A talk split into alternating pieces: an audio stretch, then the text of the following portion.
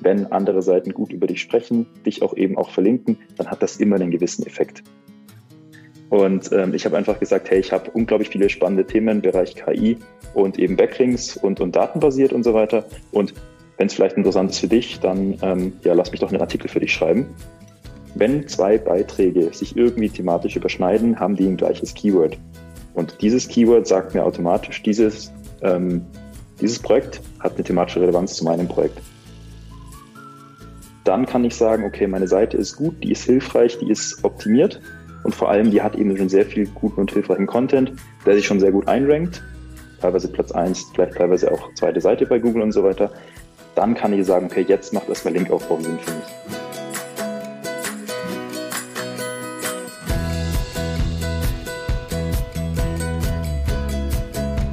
Hallo und herzlich willkommen heute im Podcast sowie auch äh, auf dem YouTube-Channel, weil ich habe heute mal wieder einen Interviewgast, seit langem mal wieder bei mir zu Besuch und da nehme ich ja auch immer das Gespräch nochmal in Bild und Ton auf. Heute bei mir zu Gast ist Daniel Herrmann. Daniel ist SEO-Experte bei Outreach 360. Er beschäftigt sich im Wesentlichen mit ähm, SEO-Maßnahmen, die er gezielt und vor allem datenbasiert einsetzt. Was das bedeutet, ganz genau, wird uns gleich nochmal erklären. Das große Thema für uns heute wird das Thema Link-Building sein. Und ich sage erstmal herzlich willkommen, Daniel. Schön, dass du da bist. Hallo Manuela, schön, dass ich hier sein darf. Ich freue mich tatsächlich sehr, weil es mein erster Podcast-Auftritt ist. Dementsprechend bin ich sehr gespannt, was mich hier erwartet. Sehr schön, dann sind wir die Premiere. Wunderbar. Daniel, ich glaube, zum Einstieg müssen wir wahrscheinlich oder sollten wir vielleicht mal ganz kurz noch ein paar Begriffe klären und einordnen. Ich glaube, beim Thema Linkbuilding denken die meisten tatsächlich an so Begriffe wie Backlinks, Linkbuilding allgemein, Off-Page-SEO und ähnliches. Kannst du uns das vielleicht noch mal ganz kurz quasi für Linkbuilding-Laien nahebringen, was dahinter steht oder dahinter steckt hinter den einzelnen Begriffen? Mhm, ja, sehr gerne. Also ich fange da direkt doch gleich ganz oben an. Äh, du hast gerade schon richtig gesagt, äh, Off-Page SEO ist praktisch die, ja, ein Unterbegriff des SEOs insgesamt. Das heißt, wir haben hier das On-Page SEO, was auf der Seite an sich passiert. Wir haben das Off-Page SEO, was abseits der Seite passiert praktisch. Und das ist tatsächlich relativ easy aus Google-Sicht. Da wird einfach nur geprüft, in Anführungszeichen, was wird über diese spezifische Seite gesagt. Also wie wird darüber gesprochen praktisch? Und wenn eben eine Seite erwähnt wird, das ist dann der sogenannte Backlink. Das ist einfach eine Verlinkung von einer anderen Seite auf die, ähm, auf die Domain von uns, von unserem Projekt sozusagen. Und das ist im Grunde, hat sich Google da einfach nur das Empfehlungs, also die Empfehlung aus der Offline-Welt zu, zunutze gemacht. Das heißt, wenn ich zum Beispiel zu dir sagen würde, hey, schau mal, die Apotheke am Marktplatz ist ziemlich gut, das wäre dann praktisch in der Online-Welt, wenn meine Webseite auf diese Webseite der Apotheke verlinken würde und du als Google-Bot das sehen würdest und dann eben einen Haken an die Off-Page-Checkliste machen würdest, mal ganz einfach gesprochen, okay, da ist ein Verweis, das ist eine Empfehlung, das wird diese Apotheken-Webseite sehr gut, äh, als sehr gut angerechnet. Und Link-Building ist dann praktisch die Maßnahme, die wir dazu machen, um eben genau diese Empfehlungen einzusammeln. Das ist eben erstmal vergleichbar grundsätzlich in der Offline-Welt mit, mit PR im Grunde, dass die Leute anfangen, über dich zu sprechen. Okay. Was denkst du denn, ähm, in der Szene ist ja manchmal auch ein bisschen gegensätzlich die Meinungen, finde ich. Welchen Stellenwert hat denn Linkbuilding für, für SEO an sich? SEO ist ja wirklich ein ganz weites Feld, aber welchen Part würdest du dem Ganzen geben? Also witzigerweise musste ich da gerade direkt schmunzeln, weil es ist so diese klassische SEO-Antwort, it depends, weil natürlich immer jeder Bereich anders ist und so weiter. Ich meine, das ja, mhm. das ist, das ist jedem SEO bekannt. Ähm, ich, meine persönliche Meinung, das ist auch mal so eine Sache, Link-Building ist wie im SEO allgemein immer so eine Erfahrungssache. Wir machen eben sehr viele Outreach-Kampagnen, weil die Firma heißt ja auch Outreach 360. Das heißt, wir haben schon in so 20 bis 30 äh, Nischen reinschauen dürfen. Und da haben wir tatsächlich alles erlebt. Von, es ist unglaublich wichtig und ein, ein Backlink schafft allein schon, dass das ganze Projekt nach oben geht. Also muss mit dem Gestik ein bisschen aufpassen, habe ich festgestellt, weil ja nicht alle am Bildschirm sind. Ja.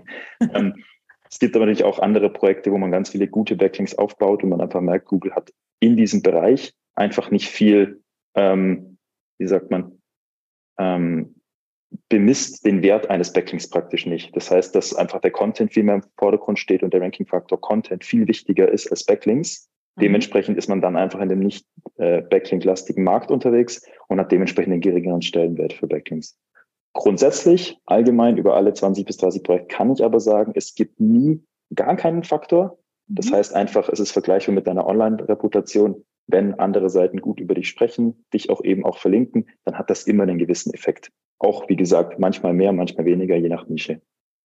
Ah, okay, das ist ja spannend. Das heißt also nochmal ganz kurz fürs Verständnis, es kann sein, dass das Google sich wirklich nur auf den Content konzentriert und quasi mehr oder weniger den Content auswertet. Wie gut sind jetzt zum Beispiel die Fragen der Suchenden beantwortet? Wie relevant scheint es zu sein? Wie lange halten sich die Suchenden da auf den oder Besucher auf den Besucherinnen auf den Seiten auf? Und wie interagieren sie? Und auf der anderen Seite aber durchaus gibt es Branchen, wo man sagen kann, okay, da sind Verweise, so Referenzen, so, so Empfehlungen nochmal, haben einen höheren Stellenwert als bei anderen Branchen quasi.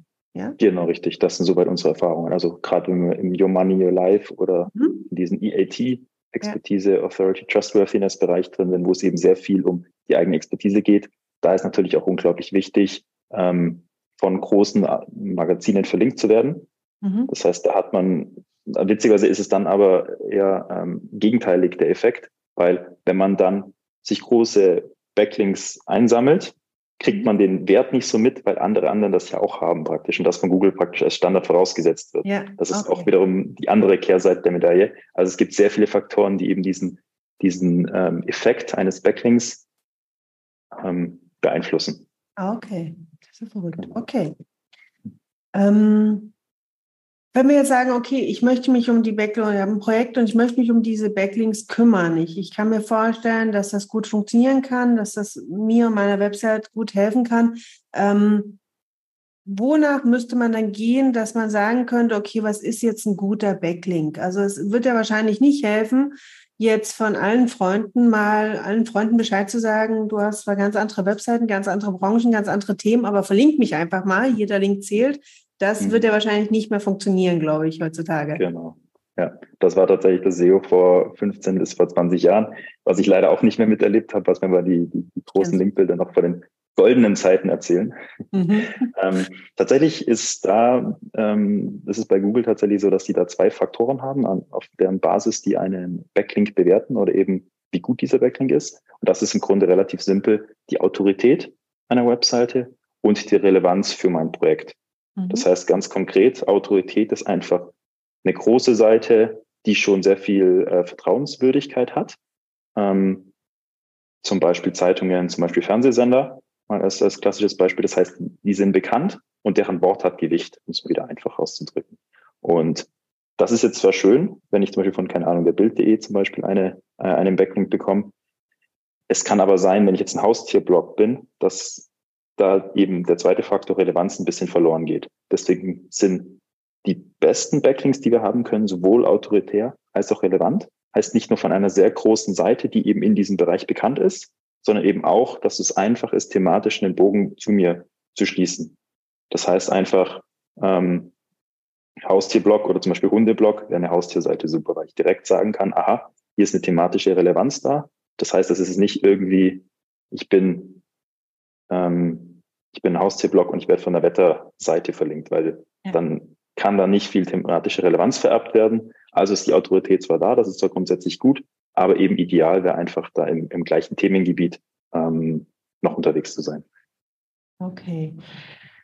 Und diese Backlinks, wie komme ich denn da ran? Also wie, ja, wahrscheinlich suche ich mir ein paar Seiten und sage, okay, das ist ganz hübsch, wenn ich jetzt als SEO zum Beispiel von großen Medien innerhalb der SEO-Branche, von großen Zeitschriften verlinkt werde, ähm, schreibe ich die mal an oder, oder was, was gibt es denn da für Taktiken? Weil ich glaube, genau das ist meistens die Hürde, dass die meisten schon verstehen, wie das mit den Backlinks funktioniert, aber wie, wie gehen wir da, wie gehen wir da jetzt hin? Ich meine, zum einen seid ihr definitiv dafür da, ganz klar, aber vielleicht mal ein, zwei Tipps, äh, dass man eine Vorstellung hat, okay, was wäre da eine mögliche Vorgehensweise? Mhm. Also, wie ich es am Anfang schon gesagt habe, ist das sehr vergleichbar mit digitaler PR. Ähm, mhm. Es gibt jetzt so diese alte Garde oder zumindest noch Off-Page-SEO aus von vor fünf bis zehn Jahren. Das ist dieses klassische, ich gehe auf Facebook zum Beispiel, ich gehe zu meinem Linkbroker meines Vertrauens, ich frage, ich brauche Backlinks für eine Gesundheitsnische Und dann lässt er mir eine Liste raus, dann kann ich da mehr fünf Projekte auswählen. Kann man machen, mag vielleicht auch funktionieren, vielleicht auch nicht. Wie gesagt, kommt auf die Nische drauf an.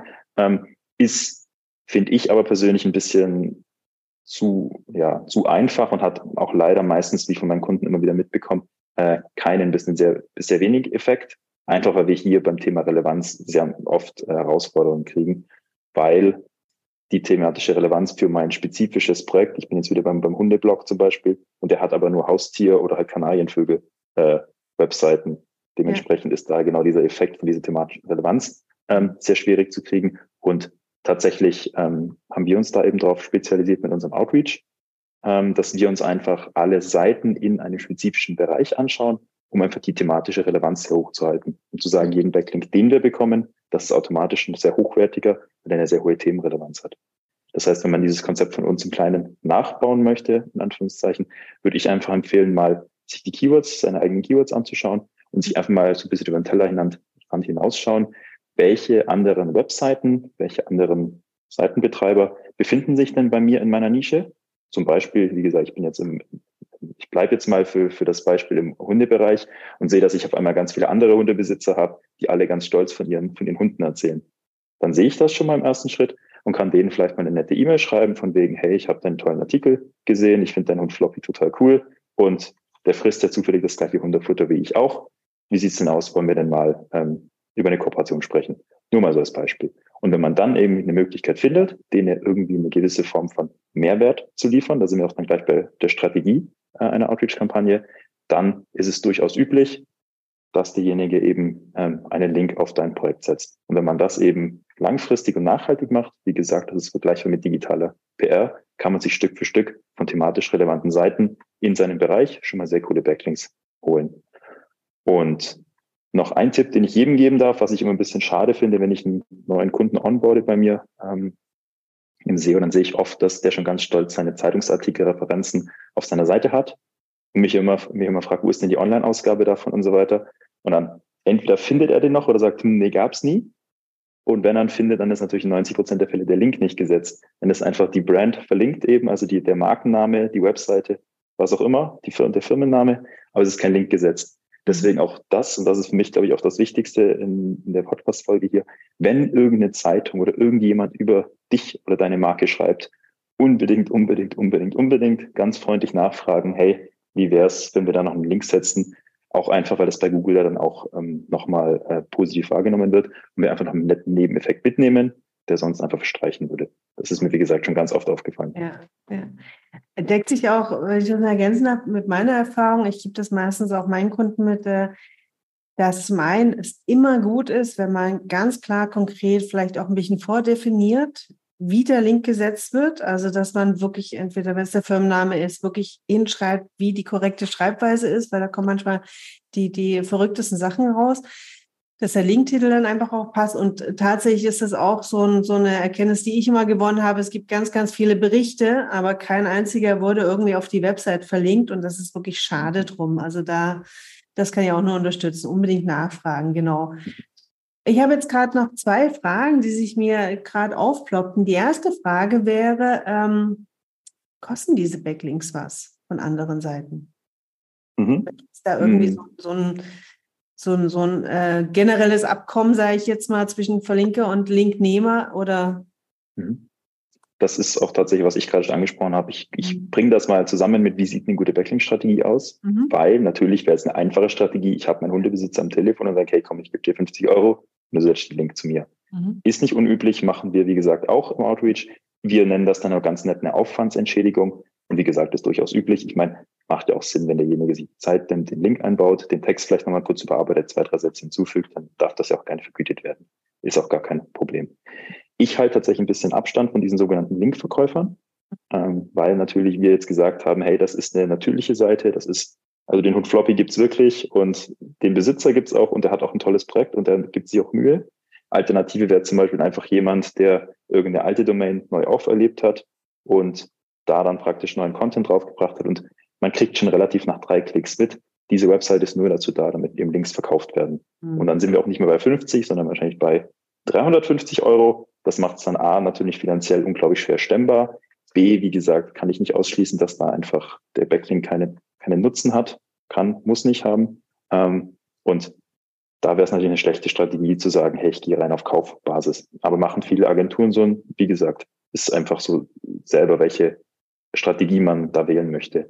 Ähm, ich für meinen Teil habe ja gerade schon gesagt, es geht darum, ähm, einen Mehrwert an die, an die andere Seite äh, zu liefern. Und das kann ganz unterschiedlich sein. Also ich zum Beispiel habe jetzt auch von meinem Namen eine Gastartikel-Outreach-Kampagne gestartet praktisch. So bin ich auch hier in, den, in das Vergnügen gekommen, diesem Podcast beiwohnen zu dürfen. Und ähm, ich habe einfach gesagt, hey, ich habe unglaublich viele spannende Themen im Bereich KI und eben Backlinks und, und datenbasiert und so weiter. Und wenn es vielleicht interessant ist für dich, dann ähm, ja, lass mich doch einen Artikel für dich schreiben. Und das fand eben, also du, Manuela, fand das eben ziemlich cool. Das ist ein cooles Angebot, lass uns gerne so machen. Und ich habe noch einen Podcast, das ist vielleicht für meine Leser auch interessant. Und so kam das eben zustande. Und das finde ich ist ein gutes Beispiel, um eben diesen Mehrwert für die andere Seite mit reinzunehmen, ähm, da so eine gewisse Win-Win-Situation zu schaffen. Ich in Anführungszeichen habe eben meine, also auch die Reichweite von Manuela nutzen dürfen, habe eben einen Backlink auf meine Seite setzen können und Manuela hat jetzt einen coolen ähm, Beitrag auf ihrer Seite zum Thema KI-Texte. Vielleicht auch gerne mal im Blog nachschauen an der Stelle.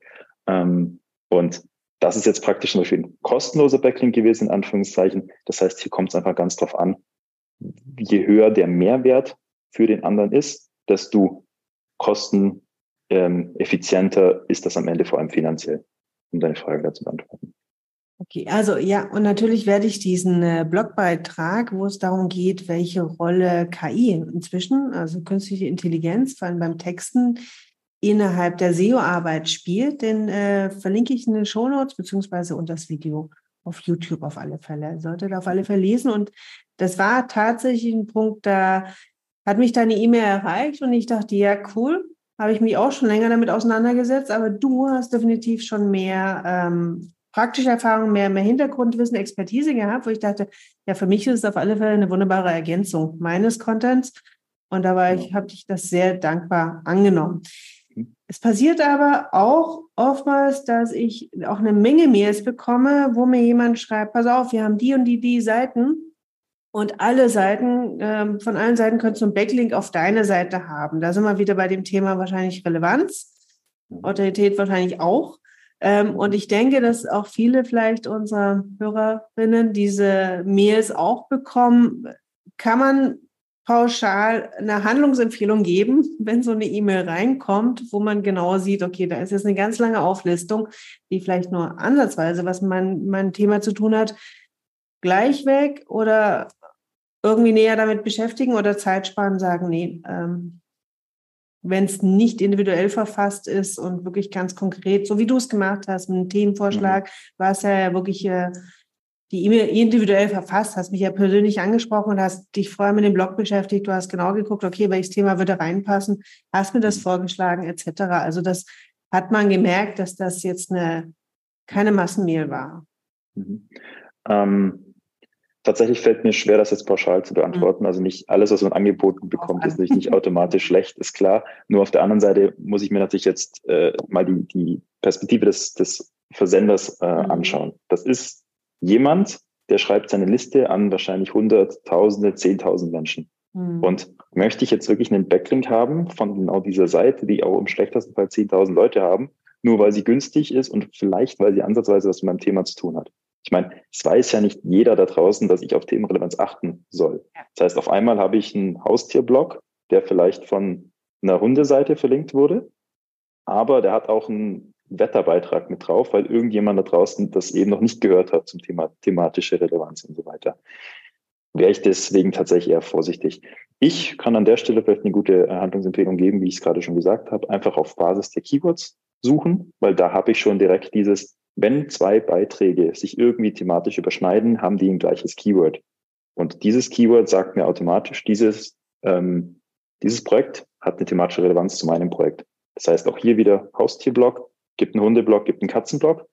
Ist das jetzt thematisch relevant, weil Haustier ist es jetzt thematisch nicht relevant? Aber ich weiß zu 100 Prozent, wenn beide zum Beispiel einen Hundefuttervergleich haben oder einen Futtervergleich haben und das beides rankt für irgendwie Futterbegriffe, sowohl Hund als auch Katze, dann weiß ich, da ist meine Überschneidung da. Und dann weiß ich auch oder kann mit einem guten Gefühl reingehen, auch Thema Abstrafungen und so weiter. Ähm, dass ich da mich, mir keine Sorgen machen muss, weil es einfach ein sehr natürlicher Link ist. Und das ist auch das, wie wir an der obersten Stelle im SEO allgemein arbeiten. Ähm, wir schauen immer, ist denn das natürlich? Also thematische Relevanz ist ja ganz nett und Autorität ist ja ganz nett und so weiter. Das sind alles Fachbegriffe. Aber wenn ich mich mal aus die SEO-Brille abnehme und das aus der Distanz mir anschaue, würde ich, wenn ich jetzt nicht eine E-Mail hingeschrieben habe, würde dieser Link auch so gesetzt werden können. Also gäbe es diese Möglichkeit, dass der das auch ohne mich gemacht hätte. Und wenn ich das mit Ja beantworte, zum Beispiel der, der Floppy-Hundebesitzer äh, kann ja auch so einfach auf meinen, auf meinen Haustierblog oder meinen Hundeblog verlinken, weil die thematische Relevanz eben sehr hoch ist. Dann kann ich sagen, okay, gut, und dann können wir das so machen.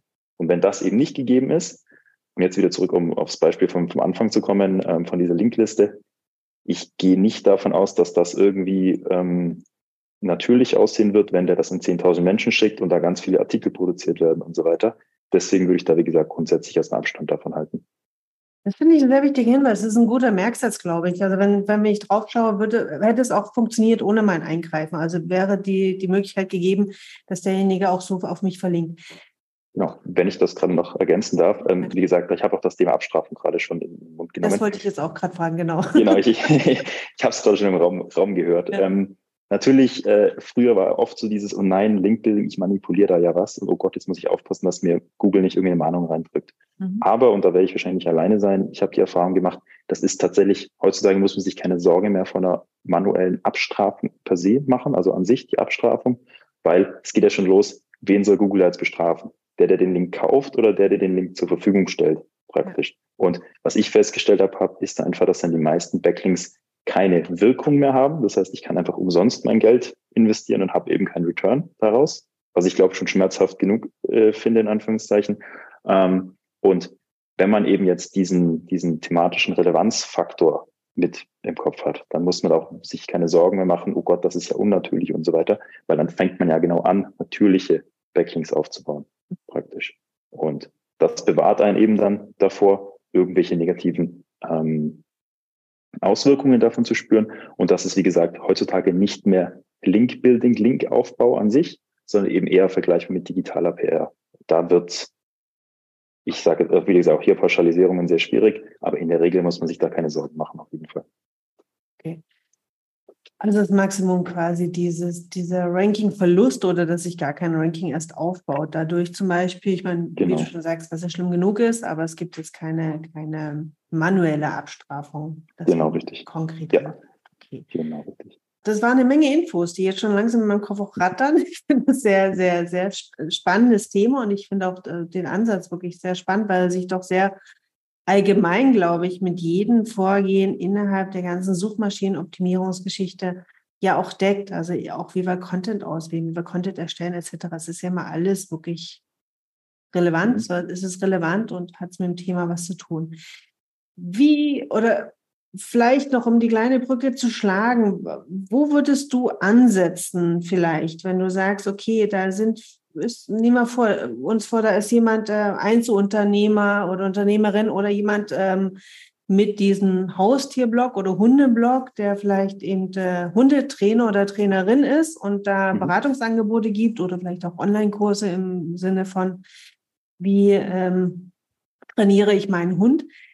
Ähm, Macht es Sinn, damit erstmal einzusteigen, beziehungsweise andersrum gefragt, gibt es irgendwann einen Punkt, wo man, wenn man den erreicht, dass man dann merkt, dass man vielleicht ohne Unterstützung nicht mehr weiterkommt, dass man dann eher eure Unterstützung holt? Weil es gibt ja oftmals auch in der SEO-Geschichte, vielleicht ein bisschen lange jetzt eingeleitet, Entschuldigung. es gibt ja oftmals, man kann vieles selber machen. Aber man muss oftmals aufpassen, glaube ich, und das höre ich auch bei meinen Kunden. Es gibt irgendwann den Punkt, wo es so intensiv wird oder vielleicht auch so sehr ans Feintuning geht, wo man wirklich mhm. äh, noch ganz anders auf die Analysezahlen zum Beispiel schauen muss oder schauen muss, wo ist noch was zu drehen. Da ist dieses, dieser Aufwand und der Nutzen, den man daraus hat, wenn man das alles alleine umsetzt und sich alleine äh, aneignet, das passt dann meist nicht mehr, als wenn man dann wirklich eher sich die Zeit spart, ein bisschen Geld in die Hand nimmt und einen Experten holt, der tagtäglich nichts anderes macht, dementsprechend auch fixer ist und auch ein bisschen mehr Expertise auf alle Fälle mitbringt. Und das ist oftmals so ein Punkt, ähm, das sehen viele Leute, glaube ich, schon, also viele Unternehmerinnen dann irgendwann schon. Aber das wäre eben ganz spannend, auch zu wissen, Kannst du den beschreiben? Siehst du das bei deinen Kunden vielleicht auch, wo dann der Moment ist, wo sie sagen, okay, ich gebe es jetzt ab? Mhm. Also grundsätzlich ähm, ist es im Link-Building wichtig zu sagen, also nur weil wir jetzt gute Links zum Beispiel aufbauen für ein Projekt, heißt es nicht, also das Projekt an sich muss auch schon gut oder optimiert sein vor allem. Das heißt, wenn wir vom Link-Building sprechen, sind wir wirklich wahrscheinlich bei der äh, Kirsche auf der Sahnetorte, wenn der Vergleich irgendwie so geht. Ähm, und okay, passt. Ähm, das heißt, also ich vergleiche das immer bei meinen Kunden immer gerne mit so einem kleinen ähm, Dreieck. Und da habe ich unten das technische Fundament, das heißt also Hosting und Domain und was da nicht alles gibt, ähm, muss sauber sein. Das ist Gott sei Dank heutzutage in der Regel so, wenn ich einen einigermaßen vernünftigen Hosting-Anbieter habe, dann ist das auch sauber aus SEO-Sicht und dann mache ich mir keine Sorgen. Genau. Dann habe ich aber natürlich die zweite Stufe in dieser Pyramide praktisch. Das ist dann das ähm, On-Page bzw. Content. Das heißt also, der, die Seite an sich, On-Page, ist sauber, dass ich einfach Google das sinnvoll auslesen kann, die Überschriften, ja, hier stimmt und so weiter. Ich habe genug Content auf der Seite. Ich habe auch einen gewissen Keyword-Cluster und so weiter und so fort. Und natürlich ähm, einfach, dass die, dass Google die Seite versteht praktisch und interpretieren kann, ist da wichtig. Und erst wenn die beiden Faktoren gegeben sind, dann würde ich mich ums Thema Link-Building kümmern. Das heißt, dann kann ich sagen, okay, meine Seite ist gut, die ist hilfreich, die ist optimiert und vor allem, die hat eben schon sehr viel guten und hilfreichen Content, der sich schon sehr gut einrankt, teilweise Platz eins, vielleicht teilweise auch zweite Seite bei Google und so weiter. Dann kann ich sagen, okay, jetzt macht erstmal Linkaufbau Sinn für mich. Das heißt, wir sind da wirklich relativ am Ende bei dieser SEO-Strategie und dann kann ich eben je nach Umfang des Projekts halt schauen, entweder schaffe ich selber schon auf diese spezifischen Unterseiten, auf die URLs, die zum Beispiel auf Seite 2 ranken, aber schon grundsätzlich relevant sind für das Thema, Backlinks zu schalten. Oder eben ich sehe, okay, das ist schon ein sehr großes Projekt, das sind schon 30, 40, 50 Unterseiten. Das kann ich alleine nicht stemmen. Dann kann ich mir eben gewisse ähm, Systeme zunutze machen, so wie wir das eben bei Auto 63 äh, geschaffen haben, wo wir uns einfach sagen, okay, dieses, wir schauen auf einzelnen Keywords, ob wir irgendwo, ähm, also welche Domains relevant sind für uns, das können wir auch automatisiert machen. Wir haben dann einen Prozess gebaut, der einfach mal ganz viele Daten sammelt und die dann eben intern verarbeitet und eben unpassende Seiten rausschmeißt. Ähm, Competitor rausschmeißt, also Mitbewerber zum Beispiel oder auch eben Autoritäten, wo wir nicht äh, hinschreiben, keine E-Mail hinschreiben müssen, Amazon, Facebook und so weiter. Und das vereinfacht die Sache halt schon sehr, wenn man eben auf sehr großen Seiten unterwegs ist. Wenn ich mein kleiner Hunde, ein kleiner Hundetrainer-Beispiel bin, zum Beispiel, um es mal kurz durchzuspielen, der Hundetrainer hat ein sauberes ähm, Fundament technisch, hat das sauber On-Page optimiert, Klar, Fehler gibt es immer, kein Projekt ist perfekt, aber in der Regel kann Google das auslesen. Rankings sind auch da, Art hilfreichen Content, sagen wir mal 20 Unterseiten und stelle jetzt zum Beispiel fest, dass vielleicht bei vier oder fünf Seiten sieht man gerade, ist dieses Keyword so zwischen wahrscheinlich acht, Position 8 und Position 15. Dann kann ich sagen, okay, genau diese vier, fünf URLs kann ich mir selber noch anschauen. Ich schreibe zum Beispiel, wie ich in meinem Beispiel schon gesagt habe, ein paar Seiten an und frage, wie sieht's aus, Kooperation, ich schicke dir ein Futterpaket und du machst ein kleines Review dafür und verlinkst dafür diese Unterseite zum Beispiel. Und das ist, glaube ich, noch was, das kann ich im Rahmen selber machen. Wenn wir das mit unserem System abwickeln würden, ich meine, wir, wir bauen ja teilweise 20 bis 30 Backlinks pro Monat für große Brands auf, praktisch, ähm, dann wäre das ein bisschen mit, wie nennt man das, mit Tauben auf Spatzen schießen? Ich glaube nicht, dass das so geht. Äh, ich weiß, was du meinst, aber ich komme gerade nicht mit dem Begriff. Egal, also das hatte ich gerade so im Kopf. Auf jeden Fall, das wäre mit Kanonen auf Spatzen. Mit Kanonen auf Spatzen, mit Kanonen auf Spatzen schießen, genau, das ist ein sehr guter Vergleich. ähm, dementsprechend, wenn ich jetzt aber eine Brand bin, die eben, wie gesagt, 50, 60, 70 Blogartikel habe und eben 500 Unterseiten habe, ich glaube, dann kommt man mit manueller Arbeit nicht mehr weit. Und dann kann man sich sagen, ich äh, kann man sagen, ich hole mir eine Dienstleister, einen Dienstleister rein, ähm, einfach weil der Umfang zu groß ist aber natürlich auch, wenn ich jetzt all, allgemein keine Zeit in diesem Bereich aufwenden möchte, also wenn ich eh schon sage, auch sechs Unterseiten ist mir zu wenig, ist mir zu viel, weil ich habe einfach meinen Fokus ganz woanders, macht es natürlich auch immer Sinn, gleich auf externe Expertise ähm, zu, zu schauen. Oder dritte Möglichkeit, die ich mir vorstellen kann, ist natürlich, wenn ich jetzt am, grundsätzlich in der Strategie schon nicht viel Ideen habe, wie komme ich denn zu guten Backlinks, mhm. dann kann man sich schon immer mal Consulting reinholen. Das heißt, ich mhm. unterscheide da gern zwischen Dienstleistung, ich mache das für dich, einfach mhm. weil ich zeitlich und Expertise sind technische Herausforderungen habe. Mhm. Oder eben, ich brauche einfach Unterstützung in der Strategie, ich setze da selber um. Dann macht es natürlich Sinn, dass ich einen Consultant, Consultant reinzuholen, weil einfach, weil jemand, der im Linkaufbau groß geworden ist, in Anführungszeichen, mit vielen Projekten, die er betreut hat, einfach schon deutlich mehr Erfahrung mit reingeben kann und eben schon genau sagen kann, zum Beispiel dieses Hundebeispiel. Ich weiß, das Futterpaket unglaublich äh, hilfreich, mhm. zum Beispiel. SEO-Bereich würde ich jetzt zum Beispiel zu einem Gastartikel tendieren und so weiter mhm. und so fort. Super. Genau. Mensch, ich könnte jetzt noch stundenlang weiter äh, dich mit Fragen löchern. Vielleicht machen wir irgendwann nochmal eine Wiederholung oder danach ähm, noch einen zweiten Teil.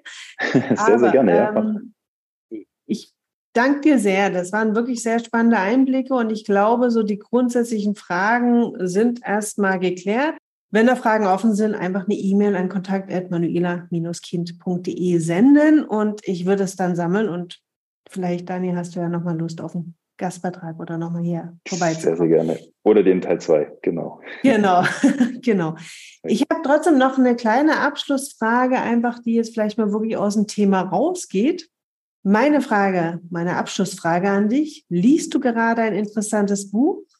Wenn ja, welches ist es und warum ist es so interessant?